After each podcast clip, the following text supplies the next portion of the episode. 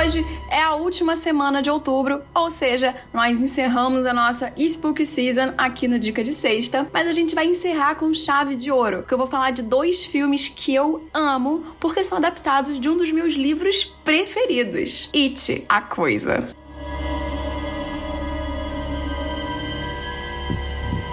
De crianças se une para investigar o misterioso desaparecimento de vários jovens em sua cidade. Eles descobrem que o culpado é Pennywise, um palhaço cruel que se alimenta de seus medos e cuja violência teve origem há vários e vários séculos.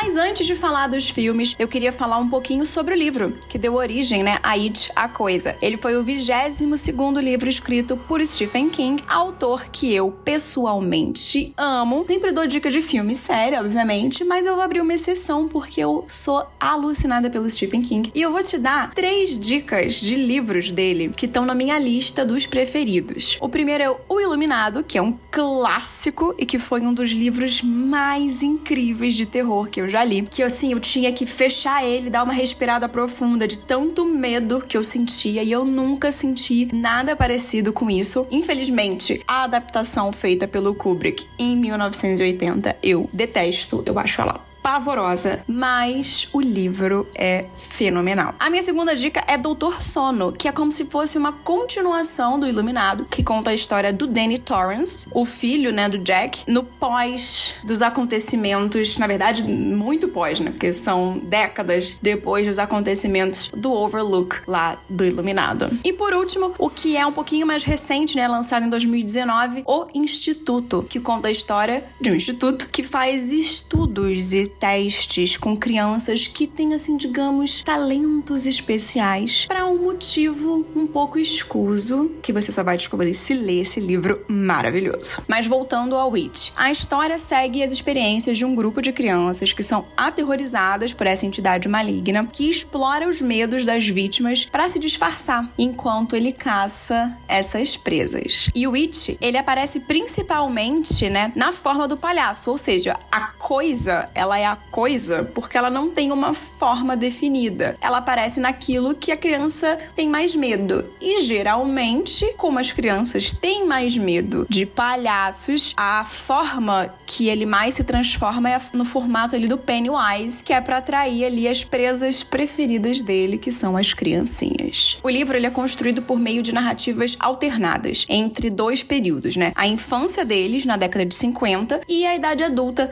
na década de 80. E ele lida com temas que são recorrentes nos livros do Stephen King, que são memórias e traumas de infância e como eles reverberam também na idade adulta. O terror, que é a cidade do Maine, nos Estados Unidos, que todos os livros do Stephen King se passam lá. O Stephen King, ele não é conhecido como rei do terror à toa, né? Ele é um cara que sofreu bastante, então ele traz muito isso nessas narrativas aterrorizantes, mas ele também traz um pouco de pureza quando ele fala de crianças. Então a gente tem muito dessa dualidade nesse livro aqui, o que eu acho fantástico. 1990, a gente teve a primeira adaptação do livro para TV em It, a obra-prima do medo. Em um primeiro momento, ele foi criado de forma episódica, né, para televisão, mas logo depois ele foi adaptado para um telefilme de aproximadamente 3 horas de duração. Eu não posso falar muito sobre esse filme, pois, tal qual a Glória Pires, eu não vi, então não sou capaz de opinar. Mas eu acho que quando a gente pensa em Pennywise, a gente logo pensa naquele palhaço horroroso, chechelento, careca, com ortufo de cabelo vermelho saindo dos lados, interpretado pelo Tim Curry, que assim, visualmente, olhando hoje, ele é tosco, mas a época, né, ou seja, lá no início da década de 90, 30 anos, eu não quero nem pensar nesse cálculo. Ele era assim, o terror da galera. Então, quando você pensava em figuras horrorosas e aterrorizantes, era o Pennywise daquela época que vinha à sua cabeça e que pelo pouco que eu vi de trailers e pedaços do filme, foi assim, brilhantemente adaptado pelo Tim Curry. Então, nota 10 para ele.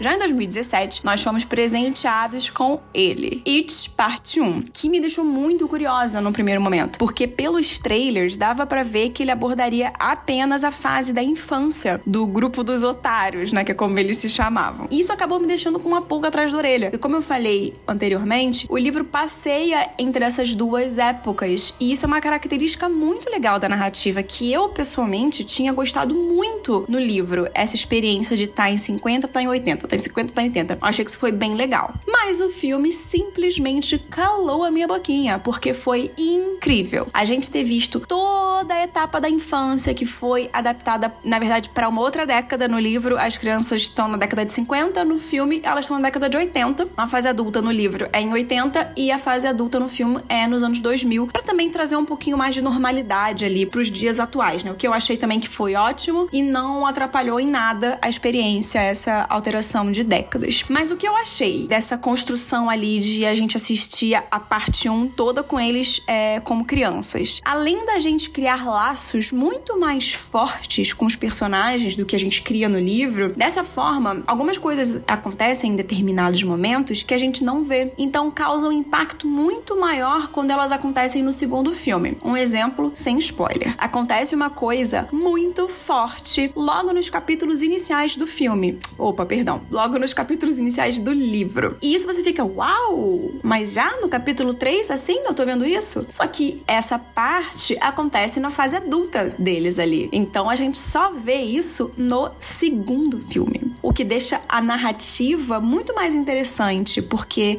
quem não leu o livro toma um susto, se impacta com aquilo, mas quem já leu e tá ali aguardando o segundo filme para ver essa cena. Então, eu achei isso muito, muito legal. Outro ponto altíssimo do primeiro filme foi a escolha do elenco infantil. Eu só conhecia o Finn Wolfhard, que interpreta o Rich, que é meu personagem preferido, porque eu conheci ele de Stranger Things. Então, era a única carinha que eu já tinha visto ali mais ou menos. Mas todos eles, sem exceção, foram incríveis. E todos eles tiveram uma química absurda juntos. Foi assim muito gostoso de ver. E o carisma deles trouxe um sabor a mais pros personagens, como o personagem do Ed, por exemplo, que no livro ele é apenas ok, mas quando a gente enxerga ele pelos olhos do Jack Dylan Grazer, a gente se apaixona imediatamente por ele, porque esse moleque é carisma puro, puro. Dá vontade de rir só de lembrar de algumas cenas que ele protagoniza no primeiro filme. E principalmente essa fase da infância traz uma ternura e um alívio cômico que deixa um filme que era para ser de terror puro uma obra muito mais completa. E se me deixar, eu fico aqui horas falando do elenco infantil. Mas o elenco adulto não fica para trás também não, tá? Eles obviamente não têm a mesma doçura que as crianças trazem pra tela, porque é aquilo, né? Eles são adultos criados pelo Stephen King, então é todo mundo traumatizado. Eles têm uma carga muito dramática, né? Porque eles viveram coisas muito pesadas no primeiro filme, mas eles são igualmente brilhantes e tem também uma química muito boa entre eles. E assim, um elencaço, diga-se de passagem. Tem o James McAvoy como a criancinha ali principal, né? Que é o Bill. Tem o Bill Hader, que é o Rich adulto, a Jessica Chastain como a Bev. Então, assim, não é pouca merda, não. E o que eu achei, assim, extremamente positivo também foi como eles absorveram não apenas a essência dos personagens que eles estavam interpretando ali, mas a essência de quem interpretou eles antes. Então, a continuação de 2019 carrega o mesmo patamar de história, não é mais forte ou mais fraca em relação ao primeiro filme e ficou muito linear, porque você enxerga que a Jessica Chastain foi a Bev criança. Então, tanto a Sofia Lillis quanto a Jessica Chastain, elas conversam. Então, assim, fica muito linear a passagem de tempo. Eu achei que ficou impecável essa troca de fases.